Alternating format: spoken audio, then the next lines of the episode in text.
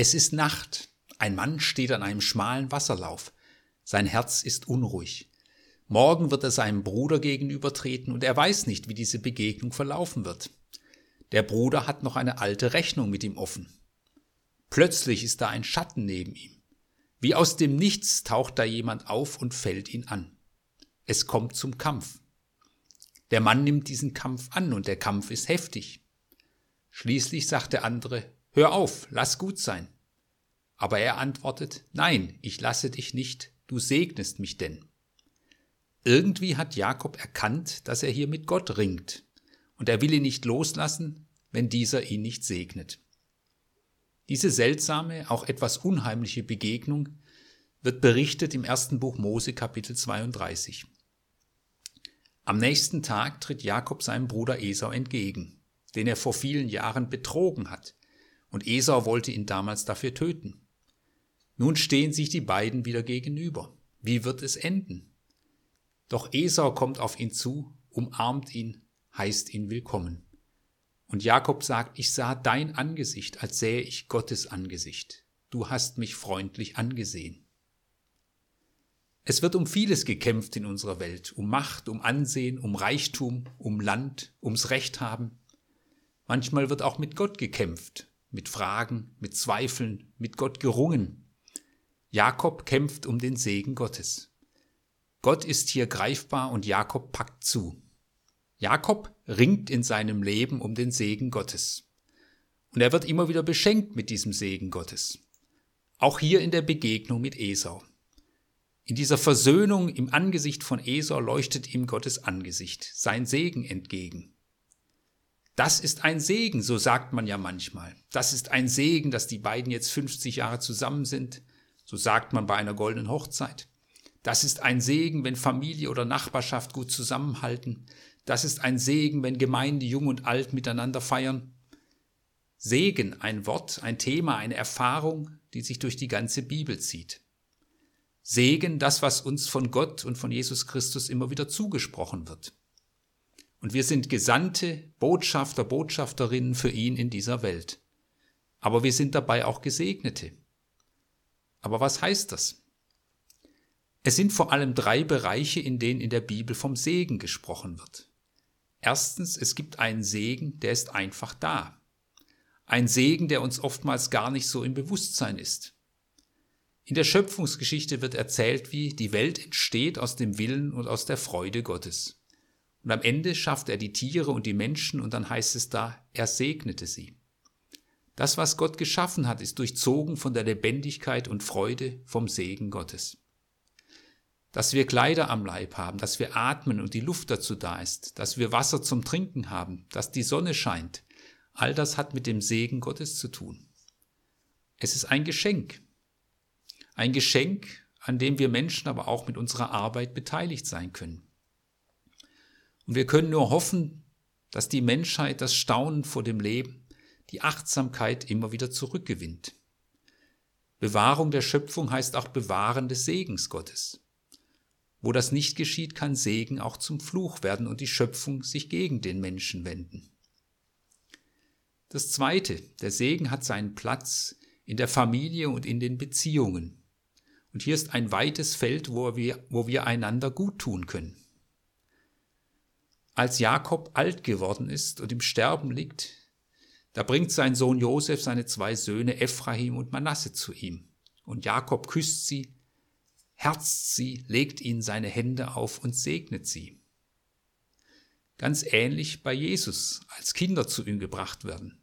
Er umarmt sie, legt ihnen die Hände auf und segnet sie. Und das ist ihnen sicher unvergessen geblieben. Ein Bereich des Segens und des Segnens ist die Familie, der Bereich unserer Beziehungen. Ich kann den Freund oder die Freundin segnen. Großväter, Großmütter, Väter und Mütter segnen ihre Kinder. Kinder segnen ihre alt gewordenen Eltern. Und das kann man immer wieder tun. Ich kann mein Kind segnen, wenn es in die Schule geht. Es segnen, wenn es zum ersten Mal auf eine größere Reise geht. Segnen, wenn es aus dem Haus zieht. Und es gibt ein großes Bedürfnis, gerade auch der Kinder nach dem Segen der Eltern. Und es ist furchtbar, wenn jemand sagen muss, meine Eltern haben mir nie ihren Segen gegeben. Sie haben mir nie ihren Segen gegeben zu meiner Partnerwahl, zu meinem Beruf, zu meinen Interessen, zu meinem Leben. Ich weiß gar nicht, ob ich überhaupt gewollt bin. Diesen grundsätzlichen Segen zum Leben brauchen wir Menschen. Im Namen Gottes zu segnen bedeutet, ich spreche dir die Nähe, die Gegenwart, die Liebe, die Treue, das Erbarmen Gottes zu. Eulogein im Griechischen oder benedicere im Lateinischen heißt Gutes sprechen, Gutes zusprechen. Das ist die Grundbedeutung des Segens. Ich spreche dir Gutes zu. Ich spreche dir zu, Gott ist mit dir.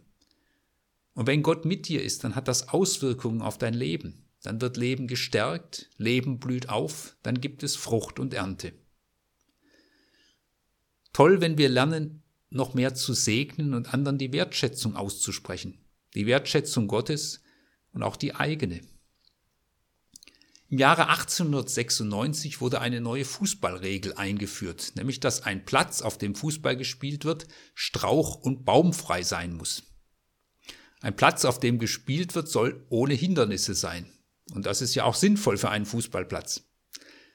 Aber im Leben ist das oft nicht so. Es gibt Hindernisse.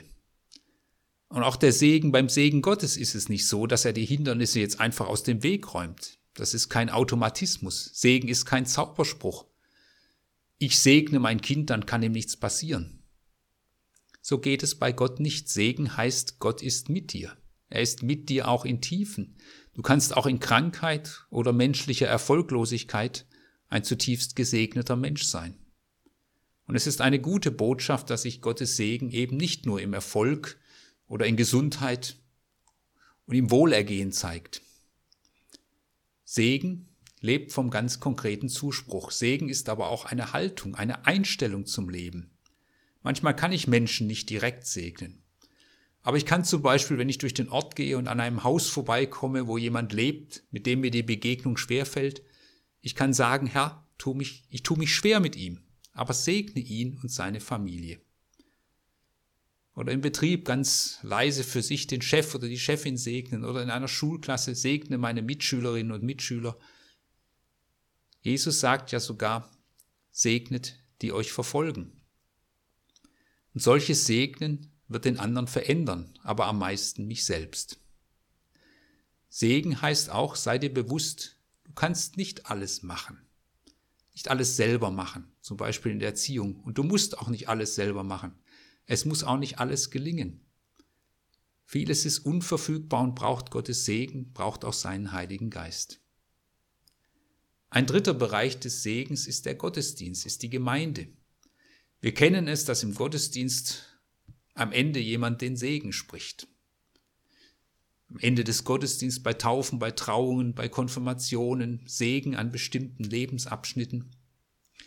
Gott sagt im Alten Testament zu Aaron, dem Bruder von Mose, und zu seinen Söhnen, die zu Priestern berufen sind, so sollt ihr sagen, wenn ihr segnet. Der Herr segne dich und behüte dich. Der Herr lasse sein Angesicht leuchten über dir und sei dir gnädig. Der Herr erhebe sein Angesicht über dich und gebe dir Frieden.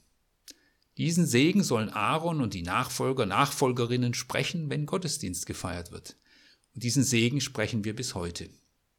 Der Herr segne und behüte dich. Das kann man auch so formulieren, der Herr schenke dir deine, seine Nähe und er schenke dir seinen Schutz. Wobei das Bewahren in der Bibel immer noch einen tieferen Sinn hat, nämlich das Bewahren nicht von Gott abzufallen oder von ihm getrennt zu werden. So sprechen wir ja auch im Vater unser, bewahre uns vor dem Bösen. Der Herr lasse sein Angesicht leuchten über dir und sei dir gnädig. Sein Angesicht leuchten lassen, sein Angesicht erheben. Das heißt dann, der Herr schaut dich freundlich an, er schaut dir ins Gesicht, er schaut nicht weg, er sieht dich mit Liebe, er sieht dich mit Interesse und Respekt, er sucht die Beziehung. Und das ist ein schönes Bild. Wir gehen durchs Leben mit Gottes strahlendem Angesicht über uns. Und wir leben von diesem Angesehenwerden, von diesem Ansehen.